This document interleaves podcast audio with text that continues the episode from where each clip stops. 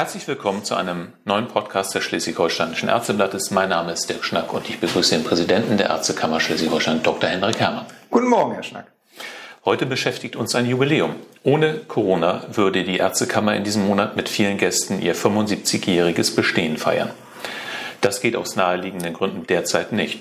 In der aktuellen Ausgabe des Ärzteblattes gehen wir unter anderem auf die Entstehungsgeschichte dieser Kammer ein, die unmittelbar nach dem Krieg gegründet wurde. Autor ist Dr. Karl Werner Ratschko. Er ist nicht nur der frühere Hauptgeschäftsführer dieser Kammer, sondern auch Historiker, der sich intensiv mit der Geschichte dieser Einrichtung beschäftigt hat. Unter anderem beschreibt er, in welchem Umfeld die Kammergründung damals stattgefunden hat. Herr Dr. Herrmann, was bedeutete die Kammergründung denn damals eigentlich für die Ärzte? Die standen ja vor riesigen Herausforderungen mit hungernden, obdachlosen und schwerkranken Patienten und sie mussten ja auch selbst sehen, wie sie überleben. Waren im Juni 1945 nicht ganz andere Probleme, also viel wichtiger als die Gründung einer Ärztekammer? Vordergründig ja, Herr Schnack. Natürlich äh, war das eine ja für uns heutzutage unvorstellbare Zeit mit viel Leid, äh, die gesamte Infrastruktur zerstört, äh, entwurzelte Menschen. Schleswig-Holstein hatte sehr viele Flüchtlinge äh, zu beherbergen, zu versorgen. Äh, dazu mh, war natürlich auch aus den Großstädten Menschen nach Schleswig-Holstein gezogen, aus Hamburg, weil die Städte zerstört waren. Äh, es ist ein unvorstellbares Leid und Not in dieser Zeit äh, gewesen. Und dennoch äh, ist das, glaube ich, ein wichtiges Zeichen gewesen, äh, ein erstes Zeichen des Aufbruches, des Versuches, diese Situation abzumildern, zu beherrschen mit eigenen Mitteln und zu organisieren äh, sozusagen die gesamte deutsche Organisation war ja weg gewesen. Es gab eine britische Militärregierung, die langsam Fuß gefasst hat in einem fremden Land, auch für sie Neuland, aus dem Kriegszustand jetzt in den Zivilzustand zu kommen. Äh, es waren noch sehr viele äh, deutsche Truppen auch in Schleswig-Holstein, äh, die auch noch lange sozusagen ähm, hier waren, bevor sie aufgelöst worden sind. Und in dieser Zeit eine zivile Organisation aufzubauen, die sich der medizinisch-ärztlichen Versorgung widmet, das war schon ein weiter Schritt gewesen, ein Stück Schritt wieder zum Beginn der Normalität in einer ja, Zeit, die eigentlich unbeschreiblich gewesen ist. Ein wichtiger Schritt, damit auch Glück für die Bevölkerung, dass man hier so früh an eine Kammergründung gedacht hat. Andere Bundesländer haben ja nachgezogen, aber nicht ganz so schnell wie Schleswig-Holstein.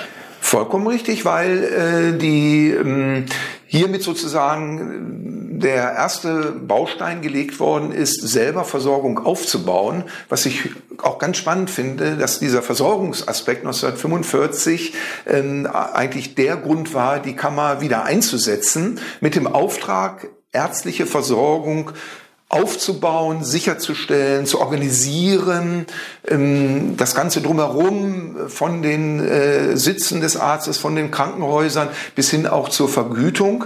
Und äh, ich finde, das ist eigentlich auch heutzutage noch hochaktuell, weil unser Versorgungsthema auch heute uns noch begleitet als Ärztekammer. Unser Autor beschreibt ja ganz anschaulich, wie schwer die Startbedingungen damals waren und wie die Ärztekammer die schlechte Gesundheitsversorgung öffentlich auch thematisiert hat damals. Hohe Säugling, äh, Säuglingssterblichkeit, Tuberkulose, Haut- und Geschlechtskrankheiten, das sind nur einige Beispiele äh, für die massiven Probleme damals. Not und Elend haben ein kaum zu überbietendes Ausmaß angenommen. So schrieb der Kammervorstand noch zwei Jahre nach dem Krieg und hat öffentlich darauf hingewiesen, wir halten mal fest, er konnte auf Missstände hinweisen. Ähm, gar nicht so selbstverständlich, aber ähm, waren damit die Möglichkeiten einer Kammer damals auch schon ausgeschöpft, als solche Hinweise zu geben? Das eine ist Hinweise geben, auf die aktuelle Situation äh, einzugehen, an die politisch Verantwortlichen heranzutragen. Das andere ist natürlich Abhilfe äh, zu schaffen und dafür zu sorgen, dass äh, eben entsprechend auch äh, von Regierungsseite, von der offiziellen Seite, von der politischen Seite aus auch darauf reagiert wird. Und äh, wenn man die historischen Zeugnisse sich ansieht, dann muss man schon sagen, dass sich da auch ein bisschen was getan hat. Äh, so ein bisschen erinnert das auch an die heutige Zeit. Natürlich immer Ping-Pong-Spiel. Die politische Seite hat gesagt, ist gar nicht so schlimm und ihr habt doch auch Ausrüstung. Nichtsdestotrotz ist dort auch was in Gang gekommen und äh, konnte gemeinsam umgesetzt werden. Also das äh, Ausstattungsgegenstände wieder da waren. Das war etwas, was auch seinerzeit ärztlicherseits bemängelt worden ist, äh, dass nicht genug Schutzausrüstung da ist, dass Medikamente äh, fehlen, äh, dass äh, entsprechende Räumlichkeiten äh, fehlen. Und das wurde nicht nur thematisiert, sondern auch gemeinsam äh, dann versucht umzusetzen und Neues zu schaffen finde ich hochaktuell. Äh, in der heutigen Pandemiezeit haben wir fast äh, auf einem ganz anderen Niveau, aber die gleichen Themen irgendwie. Und äh, also die Kammer konnte auch schon was bewirken. Das muss man ganz klar sagen. Nicht nur hinweisen, sondern auch seinerzeit wirklich zu Verbesserungen beitragen. Lassen Sie uns nochmal auf die Bedeutung dieses Aufrufs, der dann 1947 vom Kammervorstand an die Öffentlichkeit erging, bleiben. Also das ist ja gar nicht so selbstverständlich. Versetzen wir uns mal in, in, in die Köpfe zurück. 1947 1940, äh, noch zwei Jahre vorher, war es eigentlich undenkbar, dass eine Organisation auf einen Missstand öffentlich hingewiesen hat. Also äh, heute selbstverständlich, damals ganz bestimmt nicht. Braucht es also auch ganz anderen Mut als heute, wenn sich eine selbstverwaltete Ärzteschaft äh, äh, so zu Wort gemeldet hat. Mut gehört dazu und äh, Hut ab vor den Kolleginnen und Kollegen, die seinerzeit äh, von 1945 bis 1948, 49 mh, die Verantwortung übernommen haben. Äh, da gehört wirklich viel äh, Engagement und äh, Mut dazu. Das waren auch alles ja ehrenamtlich Tätige, die also selber dann auch noch praktiziert haben und dennoch sich eingesetzt haben, dass Versorgung verbessert wird, dass überall genügend Ärzte sind, dass diese erfasst werden, dass sie zielgerichtet eingesetzt werden, dass auch die Krankenhäuser eben personell, aber auch ausstattungsmäßig äh, einigermaßen über die Runden kommen. Aber auch heute, glaube ich, gehört Mut dazu, ähm, Dinge zu benennen, Veränderungen äh, voranzubringen, äh, zu agieren und nicht nur jetzt zu beharren und äh, zu jammern. Und äh, davon können wir lernen, dass diese Kolleginnen und Kollegen seinerzeit das gemacht haben. Und äh, das wünsche ich mir auch, dass wir das heute genauso tun. Kann man sagen, die Kollegen damals haben Selbstverwaltung wieder neu erlernt? Ja, Sie haben ja äh, vorher eine Zeit äh, über äh, zwölf Jahre gehabt, äh, wo Sie es nicht machen konnten, wo ja alles äh, staatlich äh, diktatorisch geregelt worden ist.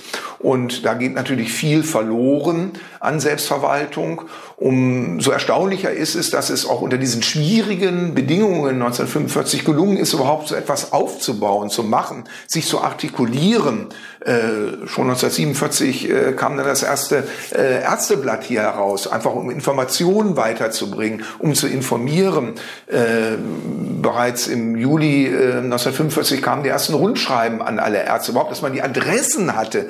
Da sind ja viele äh, Kolleginnen und Kollegen auch als Flüchtlinge hierher gekommen, äh, die äh, angespült worden sind äh, nach Schleswig-Holstein. Es waren ja nicht nur die Ärztinnen und Ärzte bekannt, die in Schleswig-Holstein schon waren, sondern viele sind ja erst auch äh, Anfang 1945 nach Schleswig-Holstein gekommen. Das zu organisieren, äh, eigentlich auch im Nachhinein eine äh, hoch anerkennenswerte Leistung, die viel Mut, Engagement, äh, und eventuell auch äh, das Aushalten von Repressalien, das wird es mit Sicherheit dort auch gegeben haben, mit sich gebracht hat. Aber das wurde auf sich genommen, der Sache wegen. Es ging um die Sache. Große Leistung also der Standesvertreter damals direkt nach dem Krieg in den ersten Jahren.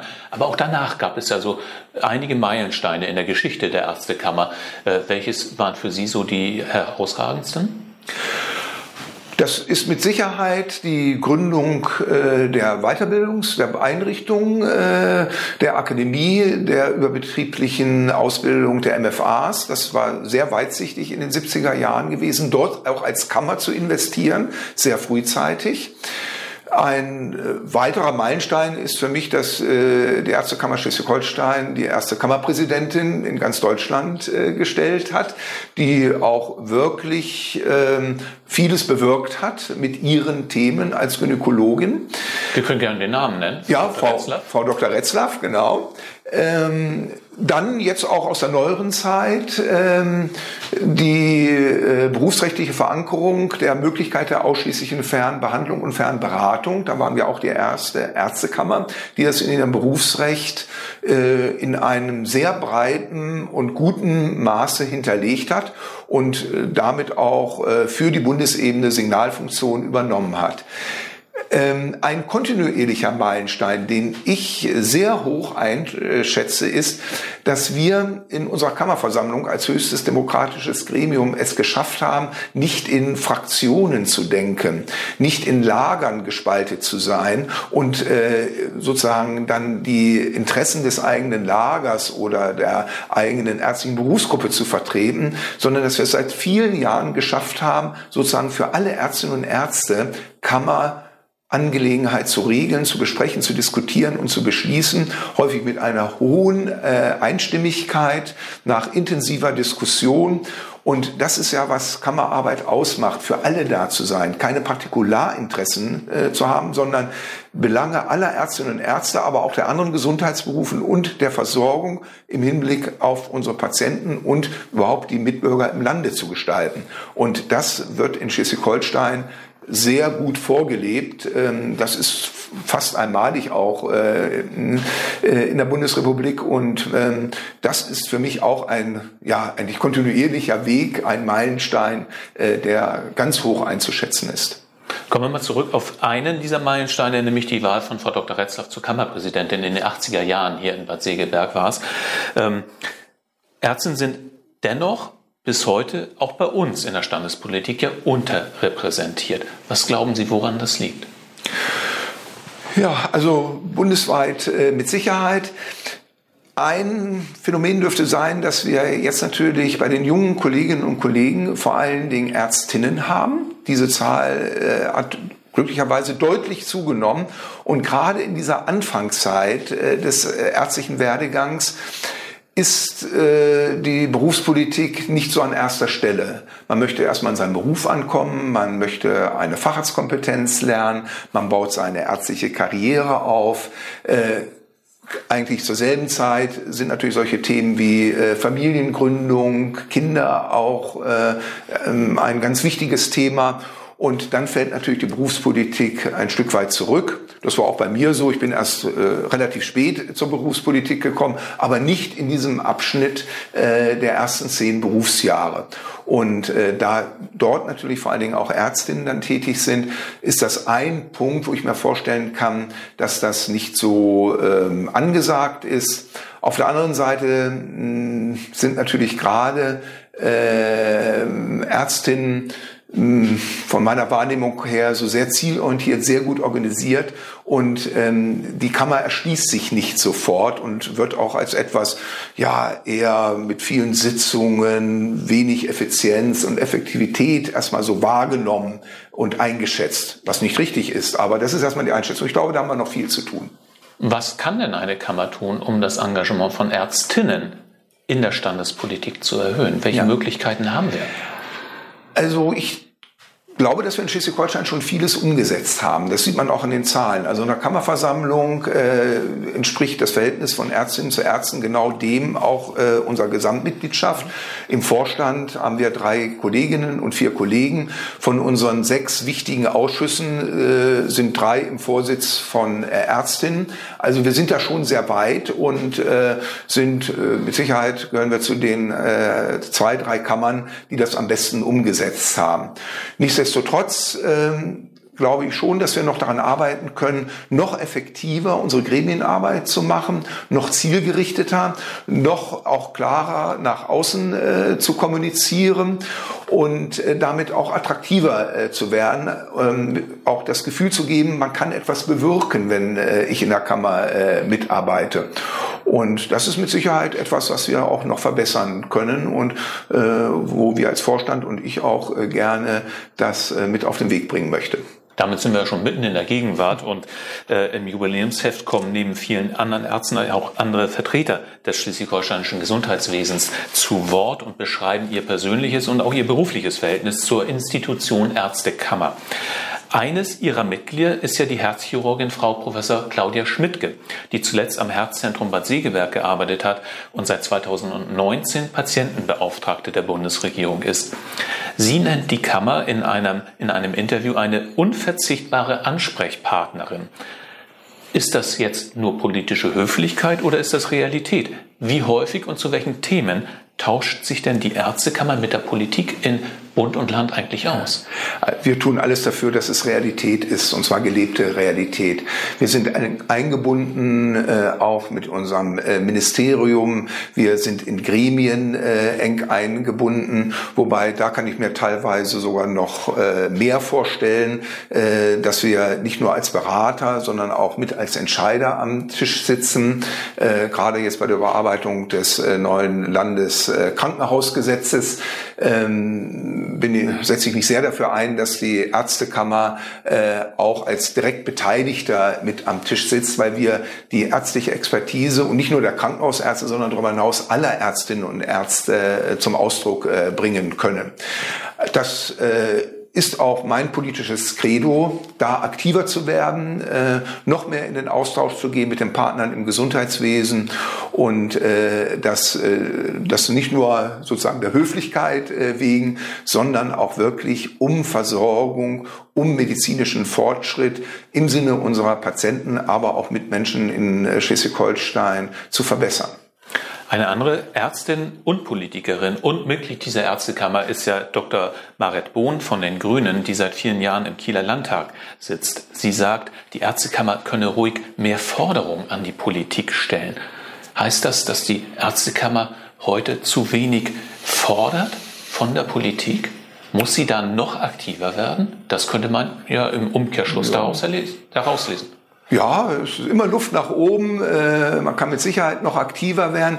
Wobei, was Forderungen anbelangt, ist mir ganz wichtig, dass das äh, Forderungen sozusagen in die Zukunft sind, äh, Forderungen, die nach vorne gehen. Jetzt nicht nur, äh, deshalb mag ich auch das Wort Standespolitik nicht so gerne, nicht nur Forderungen, um den Stand zu bewahren, den Stand äh, jetzt äh, irgendwie in den Vordergrund zu rücken, sondern mir geht es da auch um übergeordnete Ziele, wie zum Beispiel eben Versorgung, aber auch so etwas wie Arbeitsbedingungen und natürlich primär von Ärztinnen und Ärzten, aber auch von anderen Mitarbeitern im Gesundheitswesen. Und da ist es wichtig, dass wir Forderungen aufstellen. Die müssen aber dann auch mit Substanz gefüllt werden. Nicht so nach Motto, liebe Politik, ändert jetzt mal was, wir fordern das, ändert was, sondern ändert das, das sind unsere Vorschläge. Und dann kann man darüber sprechen. Und da äh, glaube ich schon, dass wir da auf fruchtbaren Boden treffen und dass Politiker vielleicht auch sehr froh sind, wenn wir auch die Lösung der Forderung gleich mit präsentieren. Wir haben ja auch Ärzte für dieses Jubiläumsheft befragt und die haben häufig den Wert einer Selbstverwaltung hervorgehoben und dabei auch betont, wie wichtig es für sie ist, dass die Gremien der Kammer von den Mitgliedern selbst gewählt werden. Nun muss man sagen, diese Ärzte haben meistens eine Funktion in den Berufsverbänden inne, sind also berufspolitisch aktiv. Kennt denn auch das Mitglied an der Basis, das sich politisch nicht interessiert, diesen Wert genauso? Da haben wir noch was zu tun. Ähm, ich äh, bin immer ein bisschen enttäuscht, zum Beispiel, wenn wir alle fünf Jahre die Kammerversammlung wählen, Wahlbeteiligung. Da würde ich mir gerne 50 Prozent und mehr wünschen. Äh, wir sind jetzt so bei 43 Prozent. Und mm, da brauchen wir, glaube ich, auch noch mehr Zugang zu den jungen Kolleginnen und Kollegen, äh, um sie davon zu überzeugen, dass es ein hochdemokratisches Instrument ist, was wir als Kammer haben, dass immer noch der Kammer häufig ähm, so ein bisschen der Staub der Vergangenheit angehangen wird, etwas rückwärtsgewandtes, äh, was es in meinen Augen gar nicht ist. Hochdemokratische Strukturen, transparente äh, Strukturen, dafür stehe ich auch. Und äh, dass wir äh, mit diesem Weg es auch schaffen, mit verstärkter Kommunikation, Darstellung äh, unserer Arbeit und Ergebnisse, Sichtbarwerdung, äh, dass wir dann auch mehr wahrgenommen werden von der sogenannten Basis. Sind denn eigentlich alle Arztgruppen gleich repräsentiert? repräsentiert hier in der Kammer und in den Gremien. Klar, wir haben die Klinikärzte, wir haben die niedergelassenen Ärzte. Beim ÖGD, da sagen schon wieder viele Ärzte, naja, ihr vergesst uns manchmal. Mhm. Äh, sind wirklich alle gleichberechtigt hier vertreten? Da sind wir schon relativ weit. Ähm, wir haben äh, auch äh, schon seit langem in der Kammerversammlung äh, eine Ärztin aus dem ÖGD. Ähm, wir haben auch in unseren Ausschüssen das relativ gut gemischt. Mm, wir haben enge Kontakte zur Bundeswehr schon seit langem, ähm, auch zur Forschung jetzt über unsere Clinical Scientist Programme.